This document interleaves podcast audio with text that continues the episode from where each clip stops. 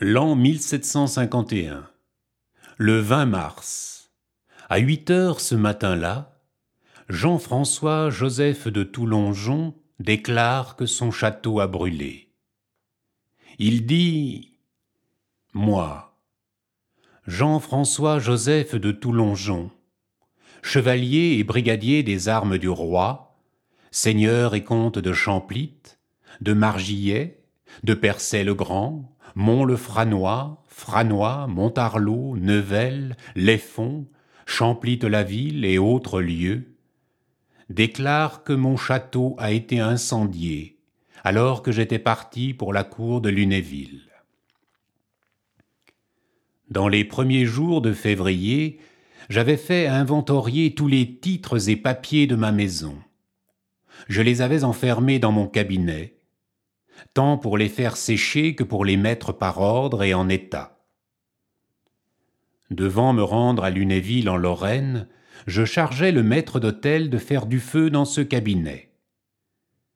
Depuis mon départ jusqu'au jour de ce malheureux événement, on me l'a rapporté, le maître d'hôtel porta régulièrement du feu dans ce même cabinet sans qu'il soit arrivé accident, ni qu'il y ait eu apparence de cela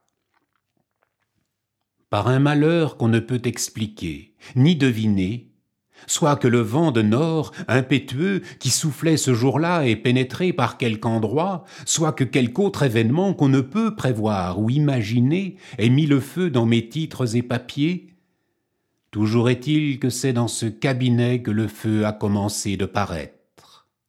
Mes gens, qui étaient dans les vignes de Champlitte, ont aperçu la fumée.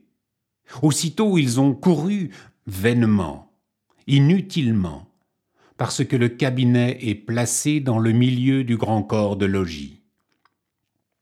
Le feu fait un progrès si prompt qu'en moins de six heures, mon château, le château de Champlitte, est réduit en cendres.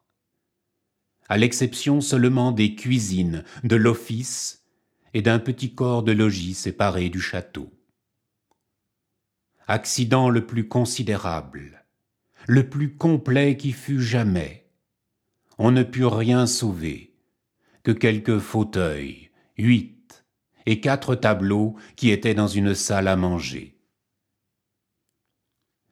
Voici la déposition que fit le comte de Champlitte, à quelques mots près. Une perte qui se monte à plus de cent mille écus. L'un des plus beaux et des plus grands châteaux de la province.